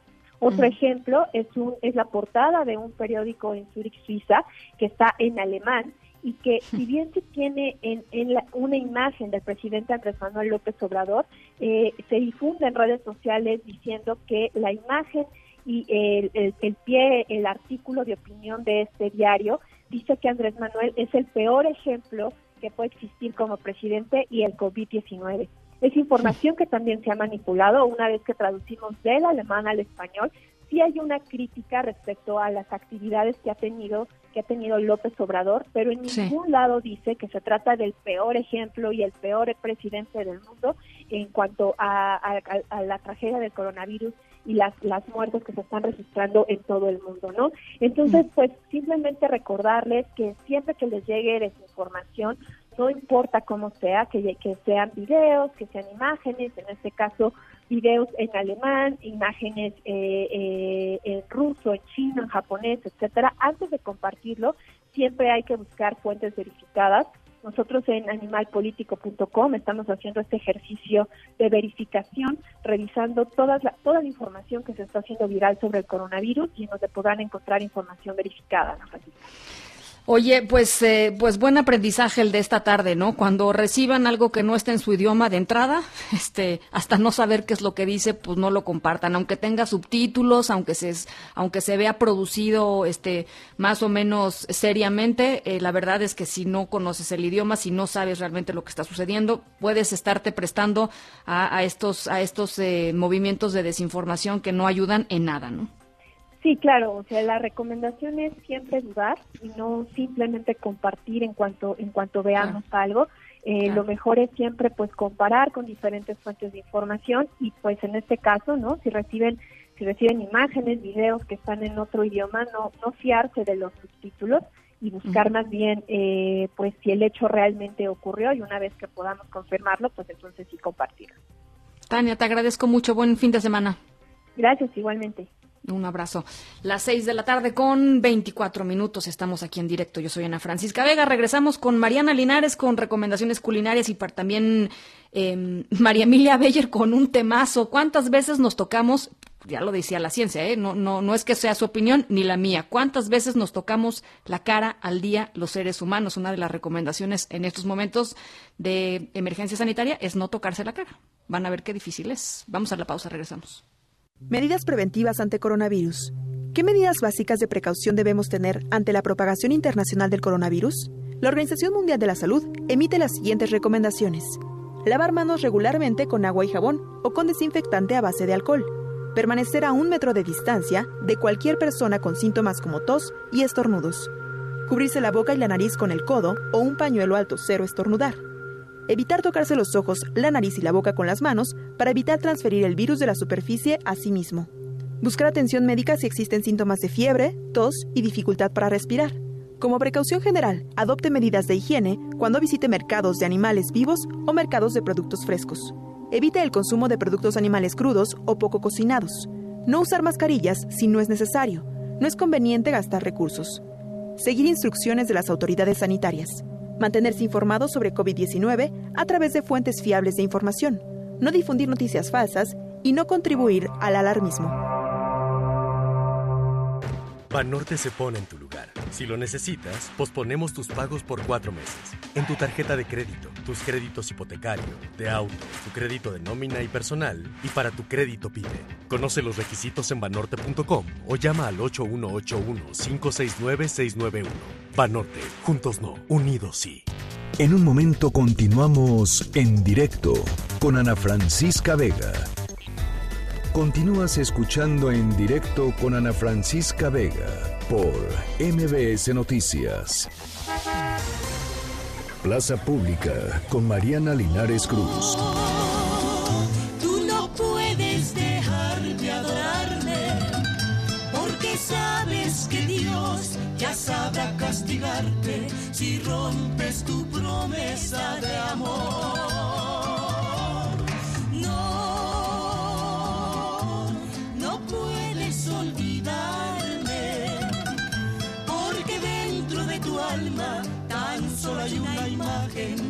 Esa imagen soy yo.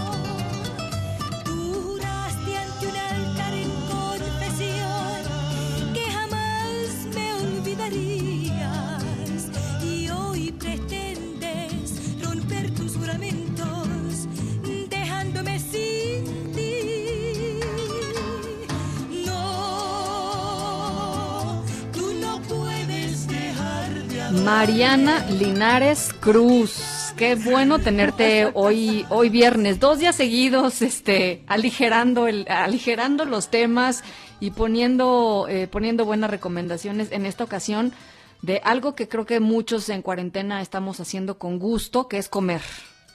Gracias, Ana. eh, gracias a la producción por este espacio, porque no pueden dejar de adorarme, como decía la canción. y sí, como, como bien dices tú, Ana, eh, es, eh, es momento también para hacer las cosas distintas y esta recomendación está relacionada con el comer, con el compartir y con el apoyar a, la industria restaurantera que está pasando saliva en estos momentos y tiene que ver con tres eh, recomendaciones o tres tipos de recomendaciones. Uno, Ana y toda la gente que nos escucha, es que así como están enlazando a juntas, reuniones, este y todo y todo tipo de, de- de vinculación de plataformas, hagan lo mismo para comer. ¿Cómo es eso? Ustedes quedan alguna hora con un amigo, con una amiga, con quien ustedes hubieran ido a comer en otros momentos. Sí. Y eh, previo a eso hacen una llamada a alguno de los restaurantes que ahora les voy a recomendar, piden el menú igual, llega a su casa y entonces al mismo tiempo abren el paquete delicioso, gourmet, y pueden Mm. disfrutar de una comida con este amigo, con esta amiga, de los siguientes restaurantes que por lo pronto les queremos recomendar. Uno es el Antolina Condesa, es Mm. eh, un restaurante eh, oaxaqueño eh, que ahora mismo está haciendo unos paquetes muy, muy, muy, muy prácticos y sin dejar de ser deliciosos, que incluye, por ejemplo, sopa de, la- de lenteja, pero tasajo, pero, por ejemplo, una cremita de espinaca también con eh, taquitos de, de guisado. Y entonces tú puedes pedir este combo, ahora sí que sopa y guiso, por una módica cantidad de más o menos 150 pesos y te la llevan a tu casa. Qué cosa Para buscar. Antolina Condesa nada más hacen arroba Antolina Condesa, ¿no? Eso es por si les entró este antojito oaxaqueño. Hijo, Pero sí. si les entró antojito, por ejemplo, Ana, yo sé que te gusta mucho los tacos, ¿no?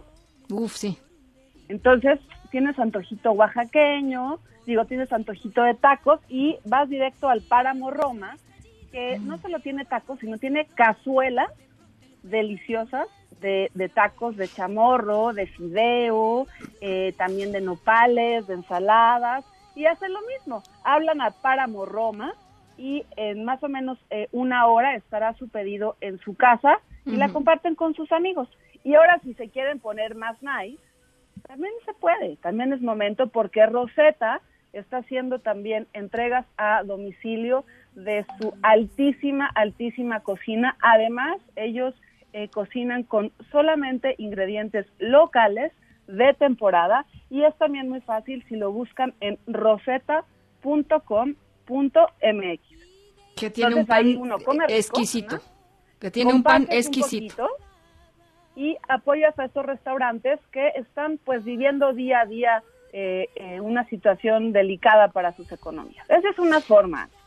Y hay otra forma que también me parece muy interesante, que me, gusta porque abona hacia el futuro y está en la página culinariamexicana.com.mx. Es un proyecto que se llama Salvemos Restaurantes.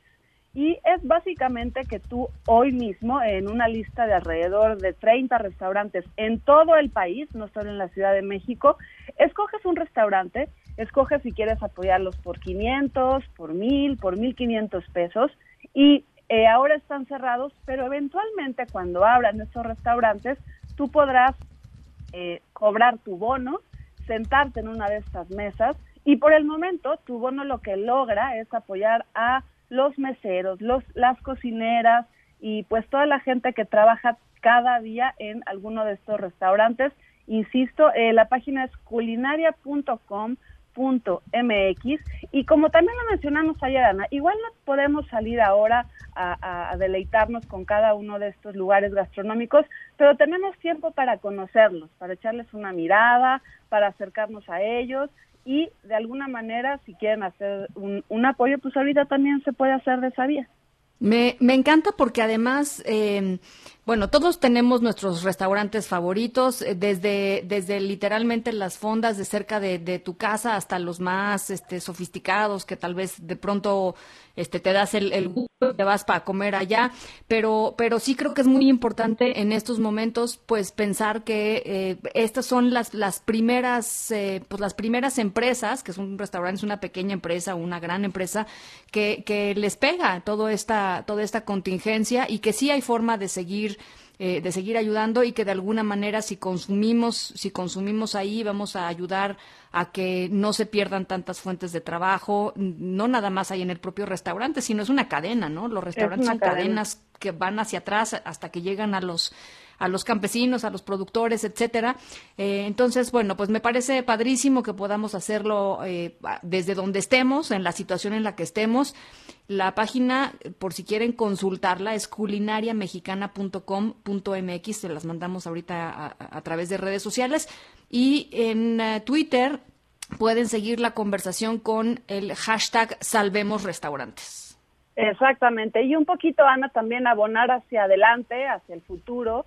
Eh, me gusta esta iniciativa porque es construir en lo que va a venir. ¿no? Ahorita uno como que le invierte a, ahorita esta crisis porque sabemos que más adelante estos restaurantes podrán abrir sus puertas y que pues también van a, a necesitar ayuda. Así que me gusta porque es una inversión hacia futuro, ¿no? Que también nos hace un poquito falta abrir esa posibilidad.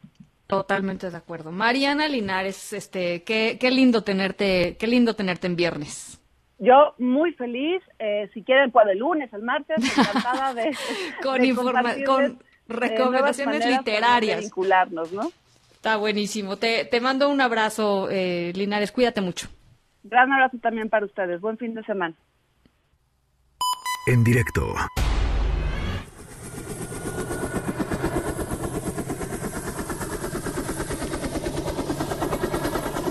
Estamos escuchando sonidos de helicóptero porque nuestra historia sonora de hoy, seguramente algunos fans que pues siguen las ligas europeas la conocen. Eh, para quienes no conocen la historia, ahí les va. En el verano de 2017, en un partido de pretemporada, el jugador del Ajax, Abdelak Nuri, se desmayó en, en pleno juego eh, y quedó pues ahí inconsciente. Lo trasladaron al hospital en helicóptero y desde entonces pues su vida no había sido igual hasta pues hasta hace unos días. Esta historia tiene un giro muy diferente y en medio de todas estas noticias extrañas y desconcertantes que, que- que vivimos, es una, es una buena noticia. En un ratito les platico qué fue lo que sucedió con este jugador del Ajax. Por lo pronto nos vamos a la pausa a las 6 con 36. Regresamos. ¿Cuántas veces nos tocamos la cara al día?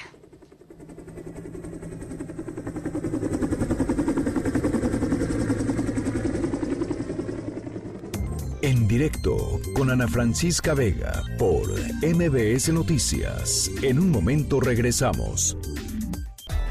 Continúas escuchando en directo con Ana Francisca Vega por MBS Noticias. No se crea ni se destruye. Ciencia en directo con María Emilia. María Emilia Beller, directora de Universum, Museo de las Ciencias. Yo llevo todo el programa pensando cuántas veces me he tocado la cara en el día. Es una cosa horrible. Este, una de las recomendaciones centrales, ¿no? En esta, en esta eh, contingencia sanitaria es no, no se toquen la cara. Eh, y, y tú nos tienes información científica al respecto, María Emilia. ¿Cómo estás? Hola, Ana Francisca. Pues mira, me da mucha risa lo que lo que comentas porque yo espero que ahora eh, todo nuestro auditorio también se ponga un poco más consciente y desde luego desde que preparé este tema para ustedes yo también me lo he pasado pensando, ay, ya me lo toqué, ay, otra vez, otra vez. Bueno, resulta que ya hay estudios científicos que nos dicen aproximadamente cada cuánto nos tocamos la cara. Uno de estos, que fue realizado hace algunos años por el Departamento Australiano de Salud Pública, eh, estaba revisando cuántas veces al día se tocaban el rostro eh, estudiantes de medicina y de enfermería, ¿no? Porque justo ellos estaban, pues muchas veces en contacto con, pues algunas cepas eh, virales o bacterianas, ¿no? Y no convenía que se tocaran el rostro. Bueno, en promedio encontraron que eh, cada hora nos tocamos el rostro alrededor de 23 veces, ¿no? Este, como te digo, es un promedio, por lo tanto habrá quien lo haga menos, pero también habrá quien lo haga más. Híjole, pero 23, eh, la doctora Nancy Elder, que también hizo un estudio hace poco en Estados Unidos, reporta que, eh, pues, en el caso de ella encontró que a veces lo hacíamos hasta 50 veces por hora.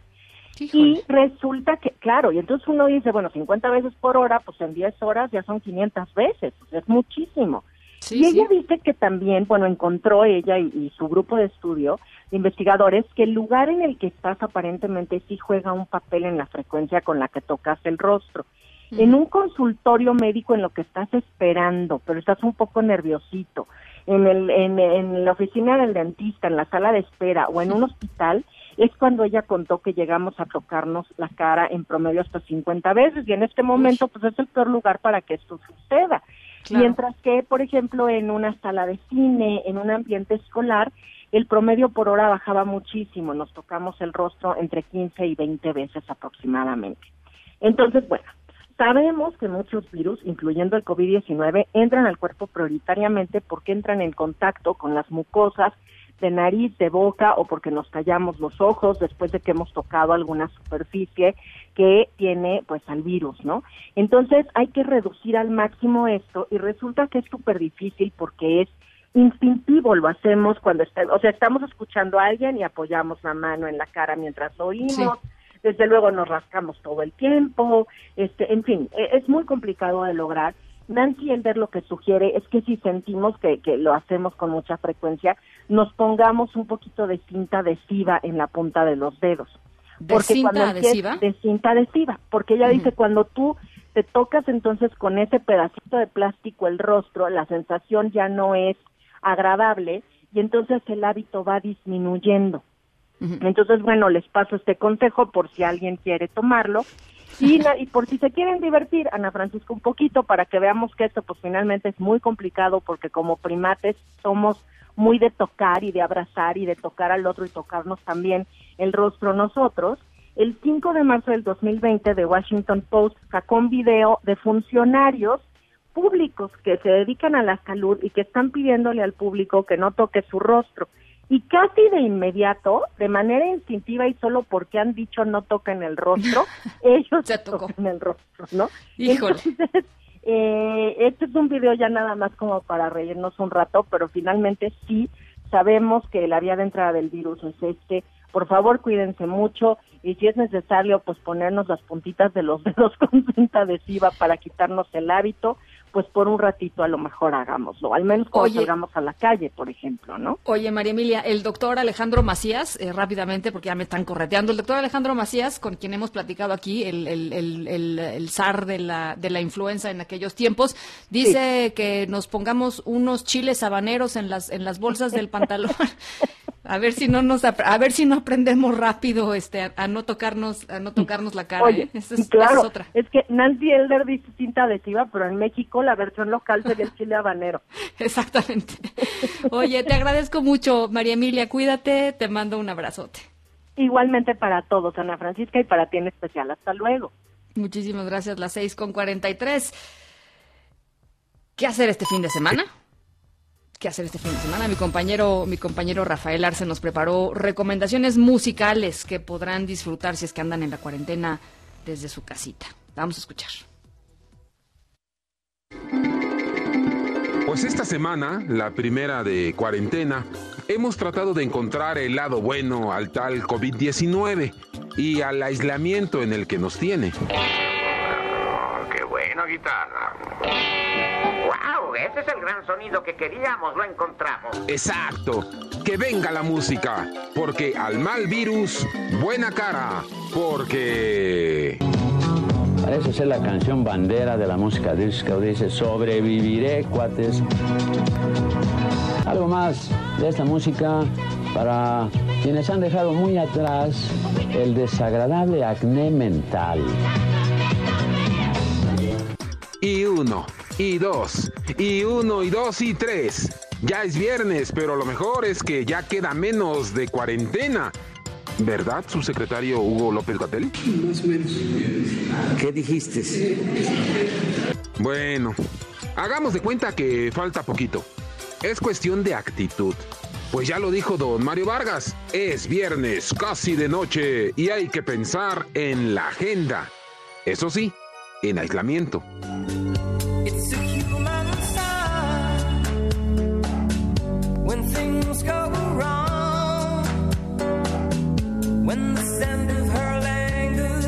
Ah, Sir Elton John, el maese de maeses, dará un concierto por las redes sociales del canal Fox. Por cierto, Elton, no te le acerques mucho al príncipe Carlos, yo sé lo que te digo.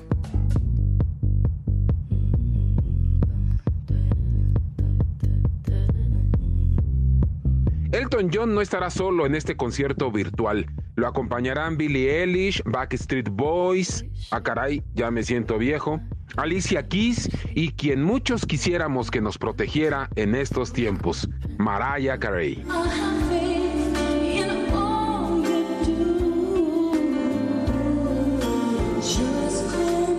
A ver, Mariah, dínoslo otra vez. Ahora lo necesitamos más que nunca.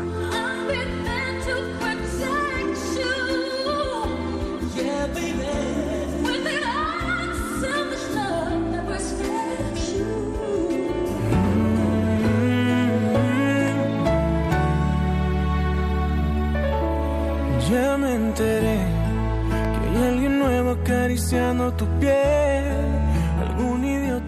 Busquen a Rake y Sabino porque a las 8 de la noche darán un concierto virtual.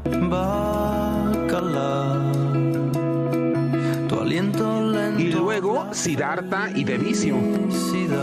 Hey, what's going on, y'all? Uh, you guys, can you guys hear me?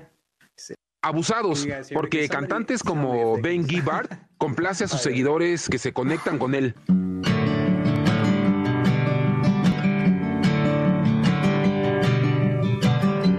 Pues así está esta onda de sobrevivir a la cuarentena. Convivamos con la familia, hagamos tarea con los niños y ábranla, porque la pista está que arde. Extraordinario, no pudo haber sido mejor planeado. Jack Matías estuvo aquí y dijo, bueno, háganse un lado también, porque yo tengo que cubrir esto. Así, a este ritmo de disco, ¿tiene el COVID-19 un lado bueno? Tratemos de hallarlo. Esta historia continuará. En directo, Rafael Arce Ruiz. En un momento continuamos en directo con Ana Francisca Vega. Continúas escuchando en directo con Ana Francisca Vega por MBS Noticias.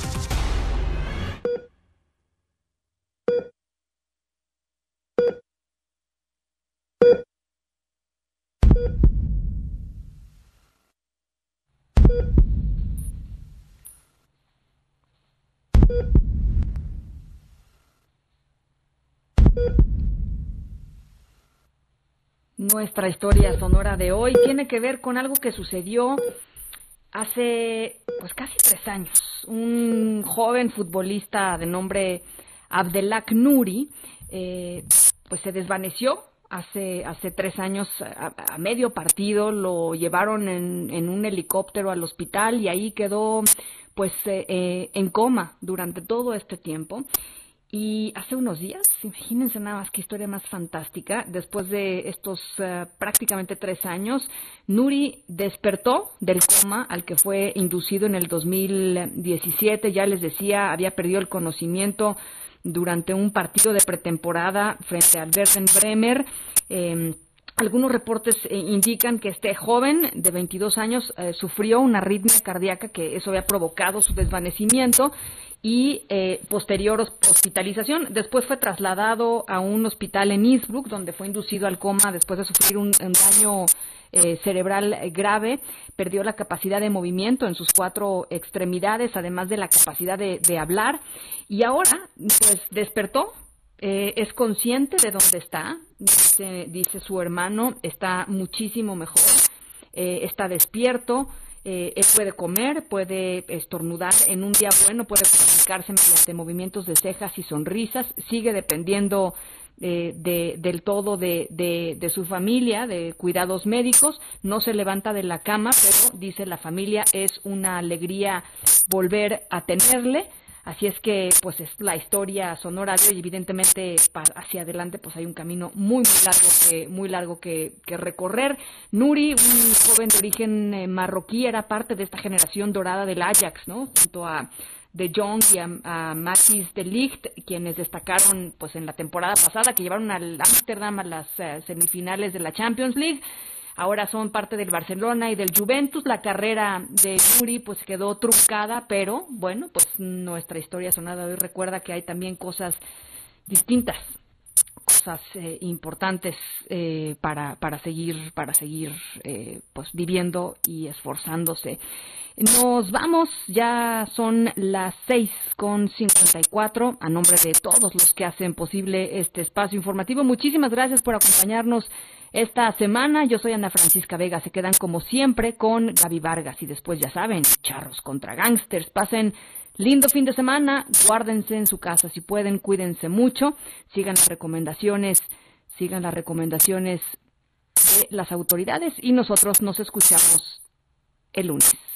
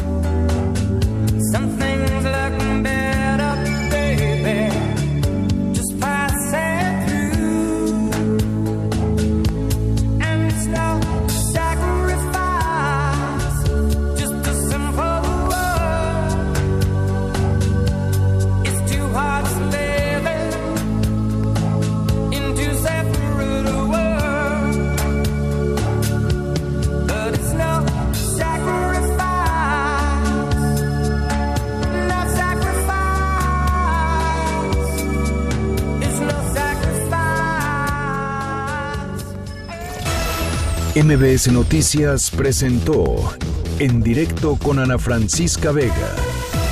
Información para todos. Este podcast lo escuchas en exclusiva por Himalaya. Si aún no lo haces, descarga la app para que no te pierdas ningún capítulo. Himalaya.com